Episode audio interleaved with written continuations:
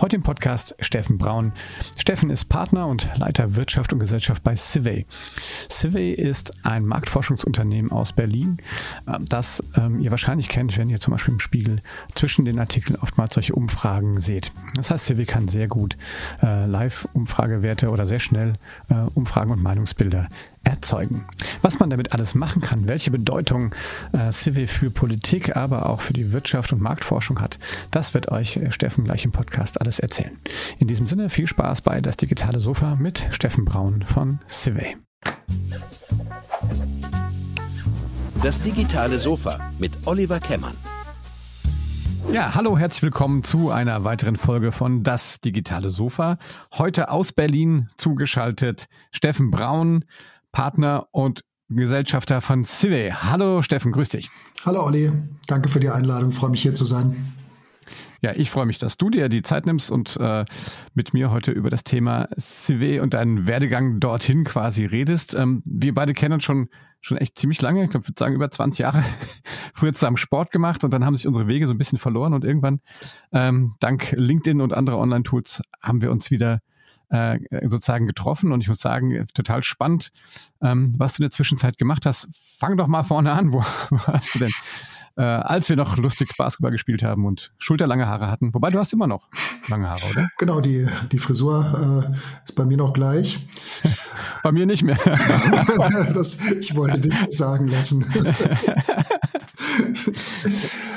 ähm, du, ich kann ja mal äh, quasi ab unserem letzten Treffen sozusagen, ähm, als ich das Goldene Mainz äh, verlassen habe, ich habe in Mainz Politikwissenschaften studiert im Hauptfach und habe dann, obwohl mein Professor mich bei Abgabe der Magisterarbeit, so hieß das damals noch, äh, gefragt hat, was machen Sie denn mit sowas wie Politikwissenschaft eigentlich da draußen?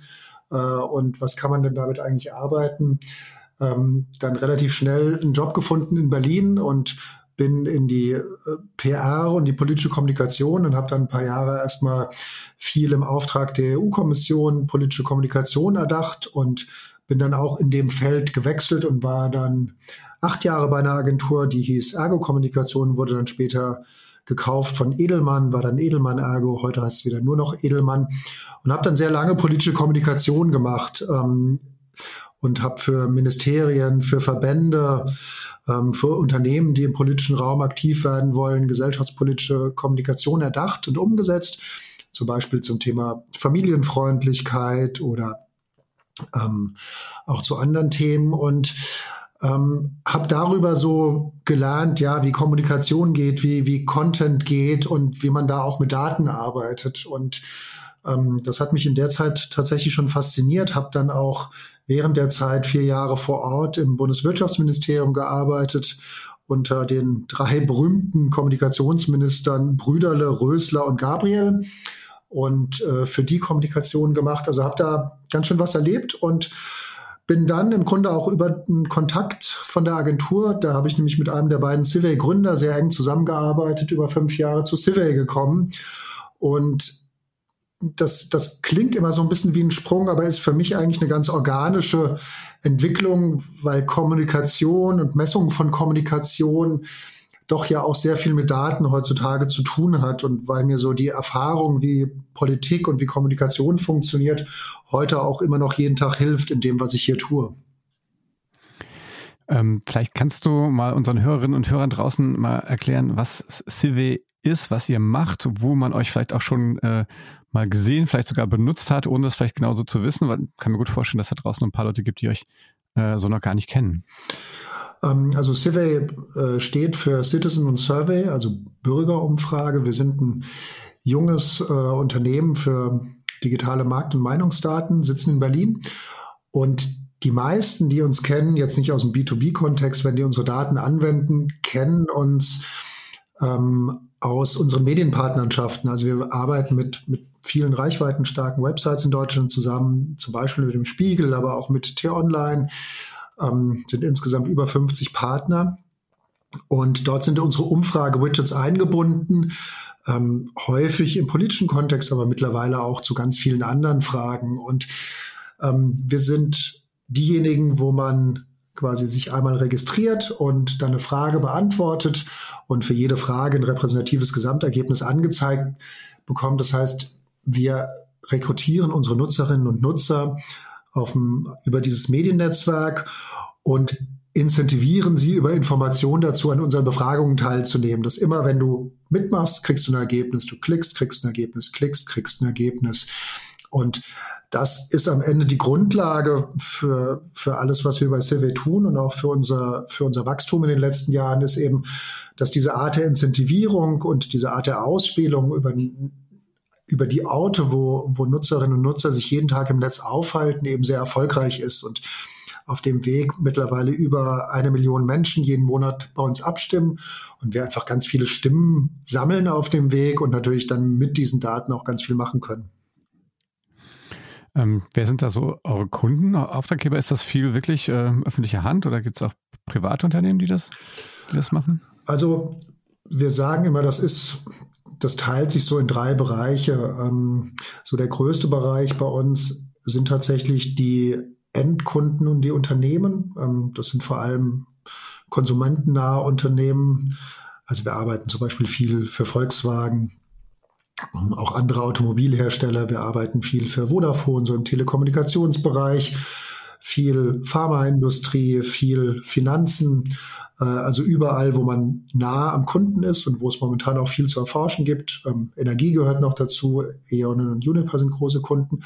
Dann machen wir auch viel Politik. Ähm, Parteien, Fraktionen, Ministerien. Das ist so die zweite Säule. Und die dritte sind Beratungen, Kommunikationsagenturen, also auch der alte Sektor, aus dem ich komme. Da arbeiten wir mit, mit vielen der Großen zusammen und arbeiten dann in dem Sektor aber für, ähm, für die Kunden der Beratung und der Agenturen. Ähm, was sind da so für, für typische Umfragen, die es dann äh, gibt? Also man, man kennt das ja so, das ist ja im, äh, eingebettet eigentlich in den redaktionellen Content, ne? Auf den Seiten. Und meistens so kenne ich das zumindest. Ne?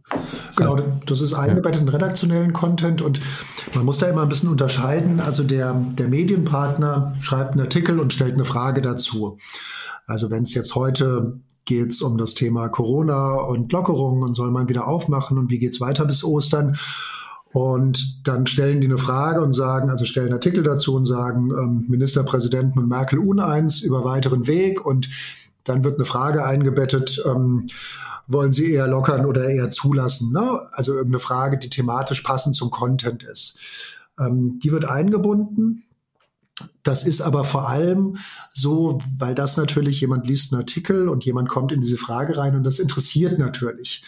Es ist aber so, dass jetzt äh, statistisch gesehen diese Frage eher ein Türöffner ist. Das heißt, wir verwenden diese, diese Stimme tatsächlich gar nicht, weil die auch einen sehr starken Bias hat. Das heißt, wenn da irgendwas Negatives steht im Artikel, dann wird dazu gefragt, kann man diese Stimme ja nicht verwenden.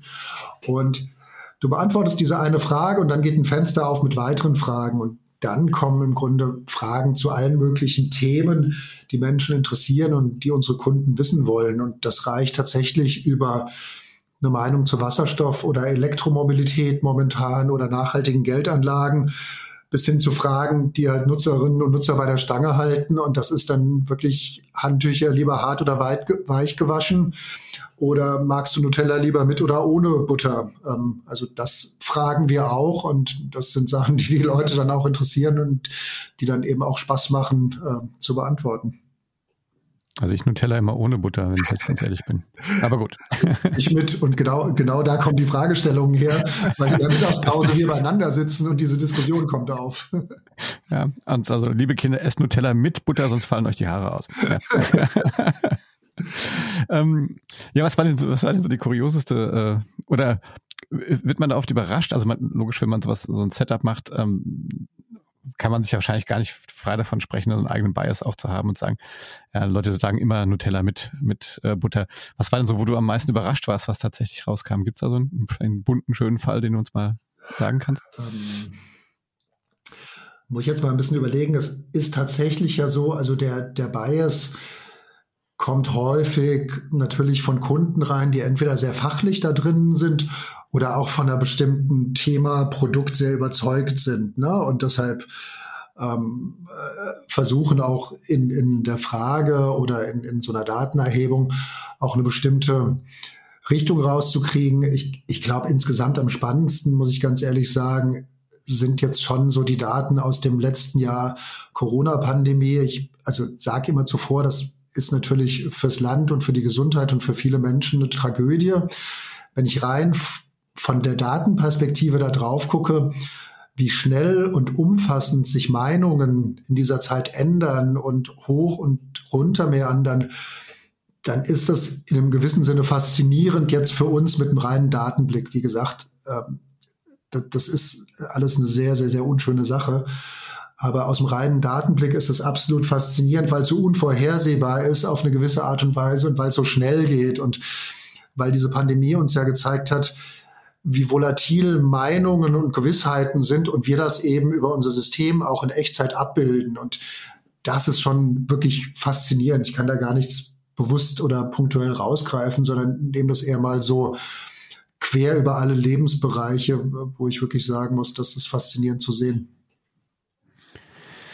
Wenn, ähm, wenn ihr das jetzt irgendwie sag ich, in, in, in solche reichweitenstarken Medien irgendwie einbettet, dann sage ich mal, dann, dann habt ihr aber ja quasi auch eine, das ist ja kein repräsentativer Durchschnitt jetzt irgendwie, sondern dann ist es halt schon eher äh, die Zielgruppe quasi aus diesen, die von diesen Medien kommen, oder? Ähm, könnt ihr die Leute eigentlich dann tracken oder könnt ihr das sehen? Oder kommt das über die Fragen quasi indirekt raus?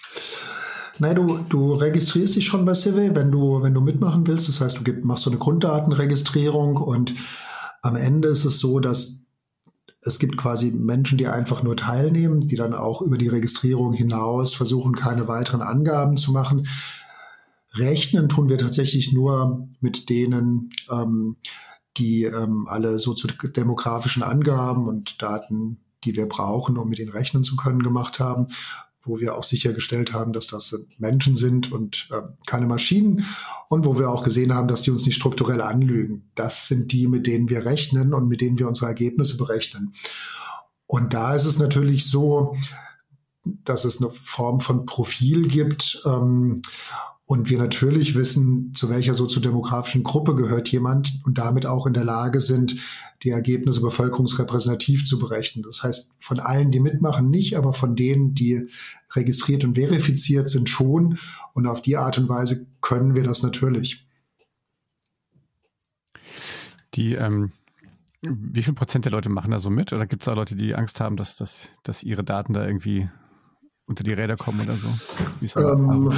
Also ich, ich kann mal so ganz grobe Conversion-Zahlen nennen. Also das ist so, äh, jeder dritte, vierte in einem Artikel klickt einmal rein und dann gibt es nochmal, sage ich mal, einen niedrigen zweistelligen Satz von denen, die dann auch eine Registrierung machen oder schon dabei sind und mitmachen. Ähm, also da ist natürlich ein ordentlicher Verlust, aber am Ende, wenn man sich halt anguckt, auf wie vielen Seiten wir eingebunden sind und wie viele Medienpartner da mitmachen und was die wieder für eine Reichweite haben, da kommt natürlich jeden Tag schon ganz schön was zusammen an, an Reichweite und an Leuten, die über unsere Befragungen stolpern. Und die Conversions sind ja für alle, die, die sich mit dem Internet auskennen, immer noch halt im Prozent- und nicht im Promillebereich, wie es das ja auch gibt.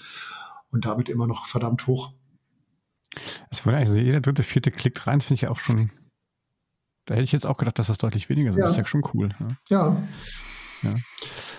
Das ist, glaube ich, am Ende bei uns so ein bisschen, wir haben, wir haben was gefunden, was so diese sehr natürliche Neugierde, Neugierde des Menschen eben anspricht. Ne? Du, du klickst und kriegst eine Belohnung, kriegst eine Antwort, du klickst wieder und es passiert wieder. Ne? Und das ist so, das ist so etwas, was, glaube ich, sehr nah an der natürlichen Neugierde und auch am Belohnungssystem des Menschen liegt. Und ganz am Ende brauchst du ja sowas immer im Kern von einer, von einer neuen Geschäftsidee oder auch von Innovation, damit es funktioniert. Und ich glaube, das, das ist am Ende was, was uns gelungen ist, ein System zu bauen, wo ganz viele Nutzerinnen und Nutzer halt sagen, das macht Spaß bei euch mitzumachen. Und ich mache das gerne und ich mache das schon seit Jahren. Und wir hören das wirklich immer wieder aus ganz vielen Ecken und Enden und von ganz vielen unterschiedlichen Menschen. Und ich glaube, das ist am Schluss im Kern die Genialität in diesem Grundsystem, die da drin steckt, bei dem, was wir da erfunden haben, dass das funktioniert und dann natürlich alles andere, was du oben drauf baust, ist, muss man erstmal machen. Aber du brauchst sowas im Kern, was funktioniert, damit das tragfähig ist. Und aus meiner Sicht haben wir das an der Stelle geschaffen. Ja, sieht so aus, ne? ähm, die, ähm, die Grundidee ähm, ist ja, keine, wie lange, lang gibt es äh, CV jetzt ungefähr? Was hast du gesagt? Sechs, sieben Jahre, glaube ich? Genau, 2015 gegründet, also wir sind jetzt im sechsten Jahr. Also wir kommen quasi in die Schule dieses Jahr. Erzähl mal, also so, so, du magst ein bisschen was über vielleicht auch so die, so die Phasen von der, der Startup-Phase und sowas. Wie, wie schwer ist es gewesen, Leute dazu überzeugen, ähm, bei sowas mitzumachen, euch einfach, ich meine, Spiegel oder so, die, die nehmen ja nicht jetzt jeden mit in ihren redaktionellen Content. Das ist ja schon auch eigentlich heilig, ne? Also wie viel Über Überzeugungsarbeit musstet ihr da damals leisten? Ja, ähm, ich, ich sage das immer so, es, es gab so ein paar Phasen im Unternehmen. Ich glaube, das erste was für uns sehr wichtig war, war, dass wir ganz am Anfang oder uns beworben haben um eine Förderung von der Investitionsbank Berlin für technologieintensive Unternehmen und die auch bekommen haben. Und das uns erstmal ermöglicht hat, auf dem weißen Blatt Papier halt zu überlegen, welche Probleme hat die Branche momentan und fällt uns was Kluges ein, das zu lösen. Und das halt ohne einen Kunden zu haben und ohne einen akuten Kostendruck, weil erstmal über eine gewisse Zeit mal quasi ein bescheidenes Gehalt von ein paar Personen gesichert war. Und das eröffnet einem natürlich schon eine Freiheit, ähm, darüber nachzudenken. Und als wir dann diese Idee hatten mit dem Umfrage-Widget, ähm, dann brauchst du im Grunde am Anfang, brauchst du mal eins, zwei, das ging bei uns über persönliche Kontakte, die an diese Idee glauben und sagen, okay, wir probieren das mal aus. Ähm, bei uns ging es los mit dem Tagesspiegel in Berlin. Das war der erste Medienpartner. Dann kam aber relativ schnell auch der Spiegel dazu. Ähm, das heißt, das ging dann relativ schnell und so im Nachhinein war das, glaube ich, bei uns so die richtige Situation, auch ein bisschen Naivität, wie wir da auf Medien zugegangen sind, ohne auch direkt die Verlage in irgendeiner Form sehr stark einzubeziehen und haben uns sehr stark auf so einen redaktionellen Nutzen bezogen. Also ihr bietet das Widget ein, könnt damit auch eigene Umfragen machen, könnt eure eigene äh, Medienpartner oder Medienmarke aufladen.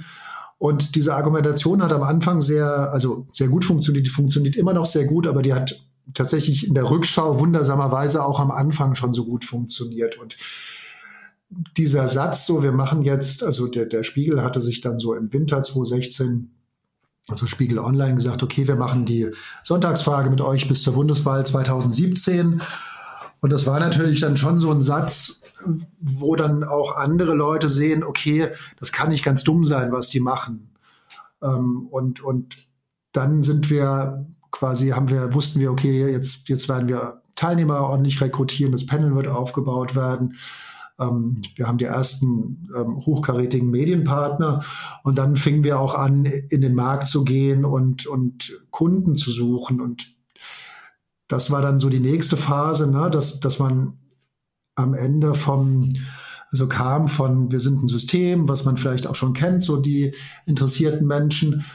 Aber da kann man jetzt auch Umfragen oder Daten kaufen. Und das war dann der nächste Schritt, dass wir halt gucken mussten, okay, wo gibt's denn ein Produktfit? Für wen ist das denn interessant? Wer, wer, für wen sind denn diese USPs, die wir haben? Also Geschwindigkeit und Datentiefe. Für wen ist das besonders wichtig? Und wo im Markt ist denn eine Stelle für uns, wo wir erfolgreich sein können? Und das ist dann das nächste, war so der nächste Schritt im Unternehmen. Und ich glaube, so am Anfang waren das tatsächlich so die ersten drei Schritte, die wir meistern mussten, um zu wachsen und um aufzuwachsen. Und klar, danach kommt noch ganz viel, aber das sind aus meiner Sicht so die Kern, ja, die Kernelemente dessen, was heute immer noch, immer noch dasteht.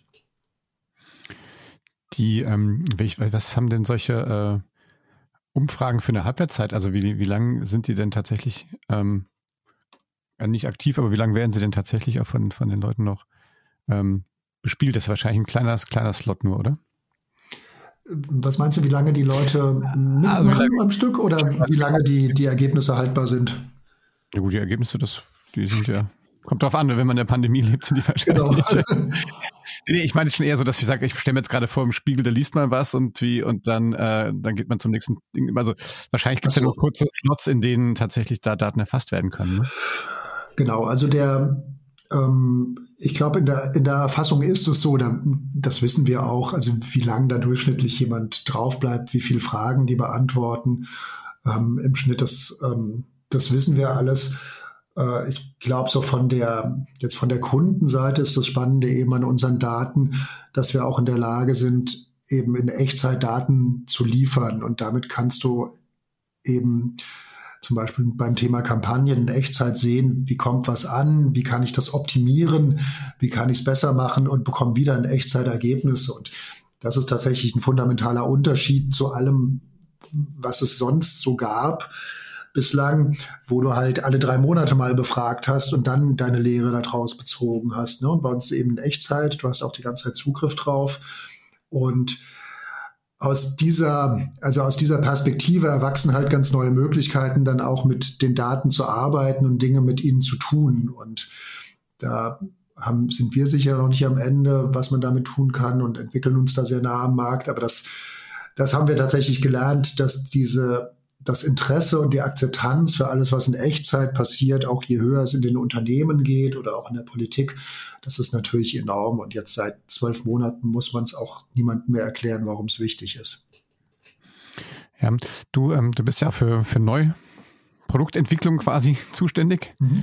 oder neues Geschäft quasi auch zu, zu rekrutieren, sage ich mal so rum. Ähm, ist denn, ähm, was, was ist denn sozusagen was, was reizt die, die, die eure Kunden am meisten? Ist es die Echtzeit? Also vielleicht einmal einen Schritt noch einmal Schritt zurück. Vielleicht beschreibt mal ganz kurz, also wie geht das? Ich komme auf euch zu und sage, ich hätte, ich wüsste jetzt gerne mal, ob die Leute eine Nuss-Nougat-Brotaufstrich lieber mit oder ohne Butter essen. Ja, bleiben wir doch mal bei unserem Beispiel. Ähm, und dann beauftragen die euch quasi, das, das sinnvoll zu platzieren und äh, dann läuft das für einen gewissen Zeitraum. Wie, wie funktioniert das? Erklärst du mal ganz kurz bitte. Genau, also was, was ich dich dann fragen würde, wenn, wenn du kommst, ist natürlich immer erstmal, zu welchem Zweck du die, die Daten verwendest, was du damit machen willst, ähm, ob das jetzt eine kommunikative Verwendung ist oder ob das eine marktforscherische Verwendung ist und ob du eine Kampagne dazu machst, die du messen willst und sagst, hey, schmeckt am besten mit Butter, ähm, weil du vielleicht auch ein neues Butterprodukt hast und messen willst, kommt das an. Also das ist so was Erstes, wo man drauf guckt und am Ende ist es eigentlich immer gleich. Du hast ein Erkenntnisinteresse oder ein Problem von einem Kunden, was er gelöst haben will. Das kann ganz unterschiedlicher Natur sein. Wir besprechen das, wir beraten, wie man diesen Weg am besten findet. Also wir haben auch ein Team, das ähm, die Umfragen konzipiert, das einem auch sagt, wie, wie kommt man am besten zu welchem Erkenntnisinteresse. Ähm, wir beraten da und am Ende sind es eigentlich immer die, die zwei oder zweieinhalb gleichen Punkte, warum Kunden mit uns arbeiten. Das ist einmal die Geschwindigkeit und der, Aspekt Echtzeit der Ergebnisse, also das Fortlaufende, aber auch, dass wir Daten sehr schnell liefern können. Und das zweite ist Datentiefe, also dass du halt eben regional sehr tief reingehen kannst oder auch kleine Zielgruppen erreichen kannst. Und das gehen wir dann bei jedem Thema oder bei jedem Projekt ähm, systematisch durch. Also dass wir sagen, wen willst du denn befragen? Brauchst du Zug zusätzlich noch weitere Auswertungen? Ähm, welche regionale Tiefe brauchst du denn bei den Daten? Soll das fortlaufend oder punktuell sein? Was willst du denn damit machen? Und so setzen wir das dann zusammen. Und das ist im Grunde ein, also wir vergleichen es manchmal so ein bisschen wie bei McDonalds. Du hast so ein am Ende ein einfaches Set von Fragen, wo man dann so ein Projekt zusammensetzen kann und sagen, hier ist für dich die perfekte Lösung, lieber Kunde. Damit bekommst du das, was, mit dem du zu mir gekommen bist. Ne? Und so gehen wir da vor. Das heißt, das, das ist am Ende die Kunst eher rauszufinden, was braucht jemand und welche, natürlich bei mir jetzt Civil-Lösung passt da drauf. Und das ist unsere und meine Aufgabe. Ähm, ist das also, ich weiß nicht, ob jetzt, das klingt jetzt so nur klassisch aus dem Agenturbetrieb, da ist natürlich, die Kosten sind da natürlich, hängen natürlich extrem davon ab, wie man das wahrscheinlich personalisiert und an, an anpasst. Ähm, aber wie ist, ist das so von den Kundenschichten? Ist das auch was für kleinere oder ist das dann einfach vom Setup und einfach zu, zu aufwendig und zu teuer? Also äh, jetzt die, die kleinen Pakete gehen bei einfachen, also bei kleinen vierstelligen Beträgen los. Also ähm, wir haben tatsächlich Kunden, die auch 10, 20, 30 Mitarbeiter haben. Und man kann auch mit sehr einfachen Mitteln einen hohen Output generieren, ob das jetzt in der Kommunikation ist oder auch in der Marktforschung, wo man einfach eins, zwei, drei Fragen stellt. und dann direkt ein Ergebnis hat. Ähm, das ist, glaube ich, eher eine Frage dann vom Mindset und so von der Frage, will ich dem Bauchgefühl, was ich ja immer habe in jeder Branche, in jedem Unternehmen, wo ich tätig bin, will ich dem eine Datengrundlage hinzufügen und will ich das ergänzen ähm, durch, durch eine Datengrundlage. Und es muss halt natürlich nicht immer die, die ausgefeilte 17 Fragen Messung äh, über 24 Monate sein.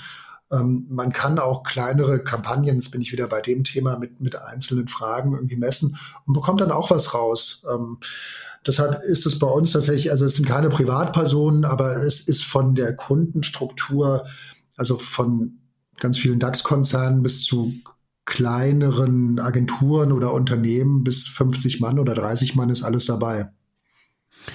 Ich finde ich spannend, weil ich frage mich auch aus dem Grund, weil man ja heutzutage auch immer wieder ne, in so agilen Prozessen, auch in der Kommunikation natürlich auch immer sagt, ich versuche das sehr kundenzentrisch zu machen und auch direkt die Wirkungen, die ich da erziele, zu überprüfen, um halt nachsteuern zu können. Ne? Und da klingt natürlich in Echtzeit, äh, der Echtzeiterhebung von, von echten Nutzermeinungen ähm, oder, oder Stimmungen äh, klingt natürlich sehr verlockend. Ne? Deswegen ähm, finde ich das total spannend, dass man halt äh, so ein Tool wie eures sozusagen in so eine Kampagnenplanung mit einbezieht ne, und sagt, guck mal, was wir da rauskriegen, funktioniert das und zur Not steuern wir unsere Kampagne nach. Ne? Ja, das, das genau in der, in der Kampagnenmessung, ich glaube, das, das ist ja inzwischen auch Common Sense im Marketing, dass es selten gelingt, die perfekte Kampagne direkt am Anfang auf die Linie zu setzen, sondern irgendwas funktioniert immer besser als, äh, als etwas anderes. Und das kann man messen und das kann man optimieren. Und das ist ja auch ganz normal, dass, dass man noch nicht alles weiß. Und das ist am Ende ja Teil eines digitalen Vorgehens, was es uns erlaubt, wie gut kommt, äh, zu messen, wie gut kommt etwas an, ähm, wie gut wird was geklickt, wie gut wird was gesehen, wie lange wird es betrachtet und daraufhin etwas zu optimieren. Und das heißt ja am Ende auch nicht, dass die Kreativität nicht mehr zählt, sondern dass man nur in der Lage ist, quasi alle Kampagnenassets besser zu machen und, und besser zu strukturieren, am Ende mehr Kommunikationserfolg zu haben. Und wir wenden das jetzt auch, du hast ja so ein bisschen die Richtung auch schon gesagt, auch in Innovationsprozessen häufig an, ne? wo, wo man dann Workshops macht und zu einem Ergebnis kommt, das vielleicht dann schnell überprüft, am nächsten Tag schon ein Ergebnis hat und damit weiterarbeiten kann. Also auch bei dem, wir kommen ja häufig da ins Spiel, wo sich Kunden, neue Wähler, neue Produkte, neue Kunden erhoffen und wo investiert wird. Ne? Und da, da ist doch inzwischen das ganz schön verbreitet, diesem Bauchgefühl, Daten hinzuzusetzen und zu sagen, sind wir denn auf dem richtigen Weg? Weil am Ende ist das die Stelle, wenn du da falsch abbiegst, dann ist es wesentlich teurer, als wenn du mal ein paar Euro in Daten investierst. Ähm, ja, genau, das finde ich total spannend, weil ähm, wenn ich mir so einen Design-Sprint oder sowas vorstelle ähm, und man sagt wirklich, ich äh, kann ich quasi so eine so eine Befragung bei euch vorbereiten und äh, also zumindest, dass es diesen Setup schon im Vorfeld gibt und dann muss ich nur noch die relevanten Fragen zu dem Produkt oder zu dieser Idee vielleicht äh, da reinpacken und kann dann starten. Also wie, wie schnell könnt ihr könnt ihr so ein, sowas aufsetzen? Du, wir haben für ganz viele Themen haben wir Standards, ähm, die kann man vorher besprechen, wenn die funktionieren. Dann muss man nur die jeweiligen Themen da reinsetzen und dann kann man damit arbeiten.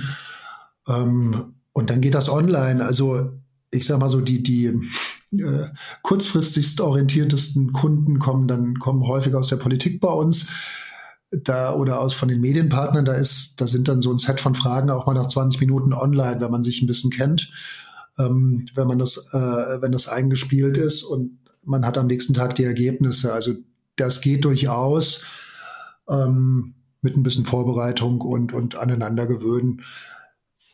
Ja, also es geht sehr schnell ähm, und wir sagen immer, an uns liegt es nicht. Also am Ende sind es dann doch Abstimmungsprozesse auf der anderen Seite, die dann doch dafür sorgen, dass es ein bisschen länger dauert. Ja, sage ich auch immer.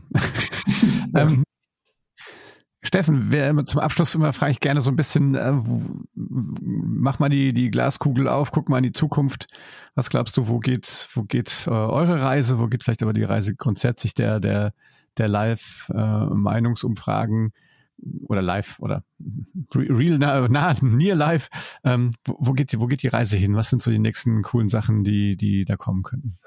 Also, ähm, ich glaube und merke ja auch tatsächlich bei uns, also grundsätzlich ähm, auch durch die Pandemie begünstigt, aber die allgemeine Entwicklung, glaube ich tatsächlich, dass doch viel die Akzeptanz für digitale Modelle ähm, grundsätzlich steigt. Ich glaube, man sieht das in, in vielen Lebensbereichen. Wir, wir, merken das auch sehr stark. Ähm, so, ich glaube, datenseitig ähm, sehe ich einen Trend auf jeden Fall zum Wunsch nach der Kombination von verschiedenen Datenquellen. Ähm, das ist auch ein Thema, an dem wir intensiv arbeiten. Also ich habe interne Sales-Daten, ich habe ähm, vielleicht frei verfügbare Daten, ich habe Daten auch nach Kampagnenmessung. Am Ende will ich doch eigentlich alle Datenquellen, die ich habe, zusammenführen und daraus ähm, Schlussfolgerungen ziehen. Ne, momentan ist es doch an vielen Stellen noch an, an vielen Ecken und Enden im Unternehmen und, äh, gebracht. Und dann gibt's hier ein Dashboard und da gibt's vielleicht noch eine Excel-Tabelle und da ein PDF. Ich glaube, das wird sich perspektivisch auflösen ähm, und zusammenkommen. Und das ist aus meiner Sicht ein Thema, also bei dem ganzen Data-Driven Organizations-Thema, was, glaube ich, größer wird und wo wirklich auch die, die Kunst auch für die Menschen drin liegt, ist, die Daten sinnvoll zusammenzubauen und die richtigen Schlussfolgerungen zu ziehen. Weil ich sage das auch bei unseren Kunden immer so, Daten erheben kann jeder. Die, die Kunst besteht tatsächlich darin, sie richtig zu interpretieren und sie in den internen Workflow reinzukriegen, zu sagen, was machen wir denn jetzt damit und wie glauben wir, als Organisation auch daran, was wir aus den Daten lernen und wie können wir uns dann auch wieder besser machen. Ne? Und ich glaube, das ist so aus dem, was wir hier sehen, ein ganz großer Trend. Und ich glaube, das Zweite ist natürlich dann auch ein Stück weit die, die künstliche Intelligenz, die hier zumindest in die Vorsortierung und in die Interpretation von Daten reingehen kann und die wir beispielsweise schon nutzen, um halt so bestimmte Frühwarnsysteme auf Fragen aufzusetzen und halt hilft, hey, wo passiert denn gerade was Besonderes und dann geht ein Alert los, so, ne? Also ich glaube, da wird es auch eine Entwicklung geben, so mit künstlicher Intelligenz und Daten in Kombination. Ähm, ich würde so aus meiner Sicht sagen, das sind so die zwei großen Felder. Und auf der Unternehmensseite, also es gibt diesen Begriff der Data Literacy, ne? also wie gut bin ich in der Lage, Daten zu lesen und zu interpretieren. Und ich kann mir vorstellen, dass auf Unternehmensseite, auf Politikseite diese Positionen einfach wahnsinnig ausgebaut werden und dass da ganz viel passiert, ähm, dass man Leute sucht, die gut mit Daten umgehen können, die sie zusammenbauen können, die in der Lage sind zu lesen und ihre Schlussfolgerungen daraus zu ziehen. Das vielleicht nochmal so auf die, also was wird beim Mensch passieren und nicht nur in der Technologie. Das sind aus meiner Sicht so die zentralen ähm, Themen, wenn ich jetzt in die Civey und Steffen Glaskugel reinschaue. Die, die Pandemie wird ja hoffentlich nicht mehr so lange dauern, dass sie uns spannende Sachen ähm, bringt. Wobei wahrscheinlich wird sie doch noch eine ganze Weile weiter dauern.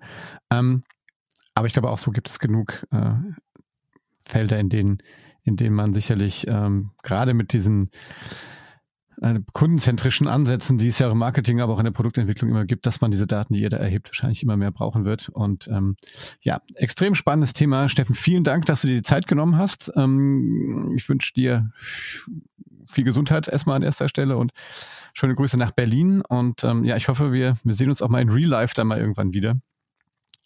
Und ähm, ja, an dieser Stelle ein großes Dankeschön an dich. Wenn, was du was? Also ich wollte nur auch Danke sagen, Olli, und äh, hat viel Spaß gemacht äh, mal wieder und äh, wie immer und ja, freue mich, dass ich dabei sein durfte. Ja, ich wollte jetzt so kurz schon, schon abmoderieren. Ähm, ja, mir hat es auch viel Spaß gemacht. Ich finde es echt sehr spannend und äh, finde auch sehr cool, ähm, äh, wie sich so Menschen, die man schon lange kennt, wie so entwickeln. Ich finde es immer wieder spannend und, und ähm, führe so Gespräche extrem gerne. Ja, das war das digitale Sofa mit Steffen Braun von Civey. Wenn es euch gefallen hat, dann gebt uns einen Daumen hoch oder fünf Sterne bei Apple Podcasts. Äh, ihr findet uns auf allen äh, Podcast-Netzwerken oder auch auf www.chemweb.de slash Sofa. So, in diesem Sinne, Steffen, mach's gut. Schöne Grüße in die Hauptstadt. Bye, bye. Danke, ciao.